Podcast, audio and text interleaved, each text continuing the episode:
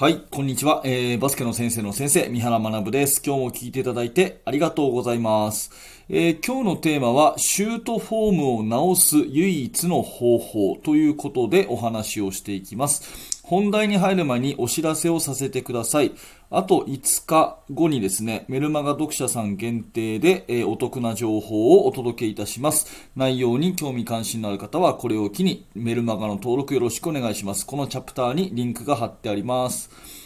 えー、ということで、えー、シュートフォームを直す唯一の方法ということなんですけれども、メルマガの読者さんからいただいた質問をえー、今日は元にですね、放送していきたいと思います。えー、そのメルマガの読者さんからいただいた 質問をですね、えー、かいつまんで言うと、こういった内容でした。え私は中学校の女子を教えていますと。で、仕事の都合で週末だけコーチをしに行ってますということですね。で、女子の選手でもワンハンドを教えた方がいいというふうに考えているので、まずワンハンドシュートの練習を私が行くときはさせています。ただ、週末しか行けないので、平日に練習は行けないので、また次の翌週の週末に練習に行くと、またツーハンドに戻ってしまいますっていうことなんですね。うん、ワンハンドせっかく教えたんだけど、1週間経つとツーハンドに戻っちゃうと。何か良い練習方法はありますでしょうか？という質問なんですね。えちなみに、ミニバス経験者でよく入る子はツーハンドは直さずにワンハンドを教えてませんということも補足で書いてありました。はい、えー、ご質問ありがとうございます。で、この内容に関してはですね、えー、ラジオであなたと共有した方がいいなと思って今日の放送を撮ってるんですけど、まず私がこのメールに返した答えとしては、こういうふうに返しました。えー、練習方法というよりは、その選手が何歳までバスケをやるかによりますねって私返したんですね。えー、極端な話、今週で引退するっていう子だったら、もう直す必要はないですし、ミニバス経験者で今はよく入ろうが、なんだろうがですね、大人になってもバスケをするんだったら、直した方がいいと思うので、えー、その子がいつまでバスケをやりたいか、また指導者として君はいつまでバスケができる、そういうね、可能性があるよって語ることがすごく大事じゃないですかねって私はそう考えたんですね。で、え、シュートフォームに限らず、何か技術をね、えー、強制するっていうのは時間がかかるんですよ。よくたびたびね、このラジオでも言いますけど、人の習慣は3週間経ってようやく習慣化の第一歩になるわけですね。えー、逆に言うと3週間をですね、えー、我慢しないで途中でその習慣をやめちゃうと元の木阿弥っていうのがもう人間だと思いますだから3週間はある意味我慢をしてですね目の前の結果、まあ、シュートだったら直してもらったフォームよりも、もともと打ってたフォームの方が、まあ入るし、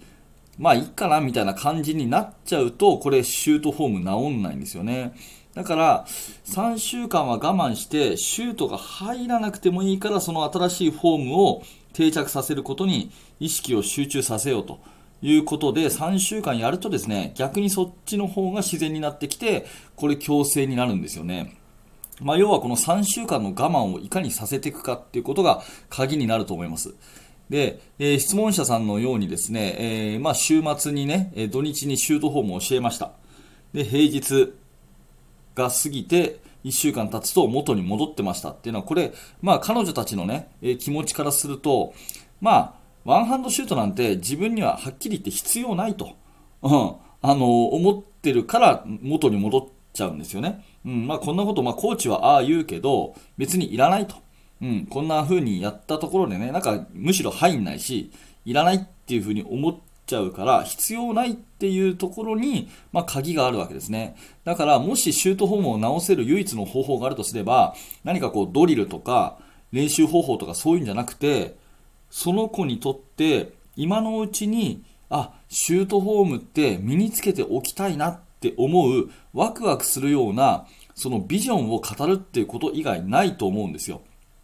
シュートフォームね、えー、ツーハンドで今打ってましたと。小学校まあ5年からバスケット始めて5、6年と2年間やってきました。ね。で、両手のシュートを教わって、ある程度入るようになりましたと。で、中学入ってきて、コーチはワンハンドって言うんだけど、まあ、ワンハンドなんか打ったところでね、なんか入んないし、ぎこちないし、やりにくいし、今まで通りでいいやっていう風に思う、その気持ちよりも、君はね、えー、今は確かにそうかもしれないけど、まあ、高校に入る前の中学の最後の段階ではね、きっと、えー、都大会に行けるレベル、ね、関東大会に行けるレベル、もしかしたら、ね、えー、東京都選抜になれるレベルの選手になるかもしれないよと。その時にツーハンドで打つと、シュートはね、リングに向かって、ゆっくり構えて打つしかできないけど、ワンハンドだったらもっとスピードを出して打てるんだよとかですね、フックシュートとかそういうのにもつながるんだよとか、うん、で、高校に行った時にもね、役に立つし、君はきっとね、えー、これこれこういう理由で高校、大学、または社会人になってもバスケットができる人材だよと。だから、今日が一番人生で若い日なんだから、今から直してみないっていう話をして、あ、なるほどな、確かになっていうふうに思わせる。もうこの語り方はいろいろ言葉はあるし、それから実例でね、出していくワンハンドシュートでやっぱり東京オリンピックで銀メダルを取ったあの日本代表の選手たちね、あ例えばシューターの宮沢選手とかね、もともと高校時代はセンターだった選手があれだけのシュートを打つようになる。まあこれはもう練習で変えたわけですよね。そういうような話をするとか、動画を見せるとか、いろいろあると思うんですけど、とにかく指導者がどれほどその子の先を見据えているのか、そして、えー、子供自身が自分がね、バスケットをもっともっとやっていきたいと。高校でもやりたいし、大学でもやりたいし、社会人でもやりたいし、というふうに描けるかどうかは指導者が語るビジョンの大きさによるっていうことなんですよね。だからどんな練習方法よりも、その子に、あ、今のうちからこれ取り組んでおきたいなと。ちょっと我慢になるかもしれないけど、やっぱりこれちょっと身につけたらワクワクするなっていう、そういう感じにさせるかどうかっていうことが一番重要というところですよね。うん。先ほど少し言いましたけど、私が好きなフレーズで、もう人生で今日が一番若い日っていう言葉あるんですよね。あの、ここ大事なんでもう一回言いますけど、えー、人生で今日が一番若い日という言葉があります。だから、シュートホームに関して言うとね、ミニバスで確かに今はよく入るかもしれないし、中学でバスケットを終えるんだったらもうそれでもいいかもしれないけど、まあ、そこをピークに考えてないと。うん、高校でも行ってほしいし、ね、えー、大学でもやってほしいし、そしてバスケットを引退した後に、自分に子供ができた時にね、バスケットを教えられるママさんになってほしいし、もしかしたらバスケットの指導者になるかもしれないし、ね、っていうことをどんどんどんどんイメージさせていくと、あ、今日が人生で一番若い日なんだな、ね、これやっといた方がいいかもしれないなっていうその気になるわけですよ。で、やってる時にやっぱり褒めるだとか、いろんな形で後押しをしてね、え、声掛けをして、どんどんどんどんと勇気づけていって、3週間の壁を乗り越えたら、習慣化していって、そっちの方が自然になりますよという、まあ、この方法しかないんじゃないかなというふうに思います。まあ、シュートフォームだけじゃなくてね、いろんな形で、えー、この話は応用できるかなと思いますので、えー、一つ題材としてね、シュートフォームを直すっていうところで話をしましたけれども、メルマガの方でいただいた、えー、質問をもとに、多分あなたにも応用していただける話なんじゃないかなということで、今日はこれを取り上げさせていただきました。えー、冒頭にもお伝えしたように、メルマガ、えー、ちょっとしたですね、お得な情報を、もうあと5日後ね、え、発信しようかなと思ってますので、え、もしよかったらこれを機にメルマガの登録もよろしくお願いします。はい、チャプターを増やしますので、ちょっとお待ちください。えっ、ー、と、本の紹介ですね。チャプターを区切ります。はい。ということで、ありがとうございました。えー、このチャンネルはいつもこういった感じで毎日毎朝放送しております。ちょっとでも面白かったなと、なかなかいい話だったな、役に立つなと思ったら、ぜひチャンネルのフォローよろしくお願いします。チャンネルのフォロワーさんも700人を超えました。700人がね、毎朝聞いていただいてるってすごいことですよね。本当にありがたいと思ってます。まずは1000人目標で頑張ってますので、えー、ぜひあなたのね、えー、チャンネルフォローよろしくお願いします。それから、えー、ハートマークのいいねボタンを押していただけると大変嬉しく思います。いいねボタンを押しておいていただきますと、えー、このラジオ放送が他の人にね、えー、届きやすくなるんですね。初めて三原の放送を聞く人が何らかね、えー、気づきのヒント、悩み解決になるかもしれませんので、その手助けと思って、ぜひ、いいねのボタンも押しておいてください。えー、ちなみに今日の放送のですね、参考文献は私のね、えー、非常にお世話になっているメンターの赤羽裕二さんが書いている人を動かす話し方、人を動かす話し方というね、本を、えー、ヒントに話をしています。えもしよかったらこの本、すごくいい本なので、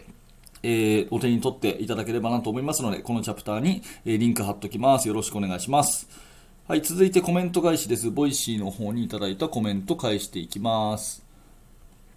ではではいきますね。はい。ということで、えー、ボイシーの方にいただいたコメントを返させていただきます。YouTube だとか、ポッドキャスト聞いてる方もありがとうございます。感謝なんですけれども、えー、コメントに関しては、ボイシーの方はね、必ず声で返しますので、えー、ぜひ、ボイシーの方のフォロー、そしてコメント、一言でいいので書いていただけると嬉しいです。えー、昨日のコメントですね、えっ、ー、と、トラジさん、いつもありがとうございますね、トラジさん。えー、今日も学びをありがとうございます。今やっていることが未来の自分を助ける素敵な視点ですね。え以前の成果が出るまでには時間がかかるという話にもリンクすると思います。焦らずしっかり先を見据えて習慣を作っていきたいと改めて思いましたということで、トラジさんありがとうございます。えー、同じ放送もう一方、千秋さん、え、三原先生今日もありがとうございます。最近朝の支度をしながら三原先生の放送を聞くのが習慣化してきました。嬉しいですね。え、メルマガも登録していただきましたので、三原先生のお考えを学ばせていただき、育児、仕事、ミニマスに活かしていきたいと思います。ということでね、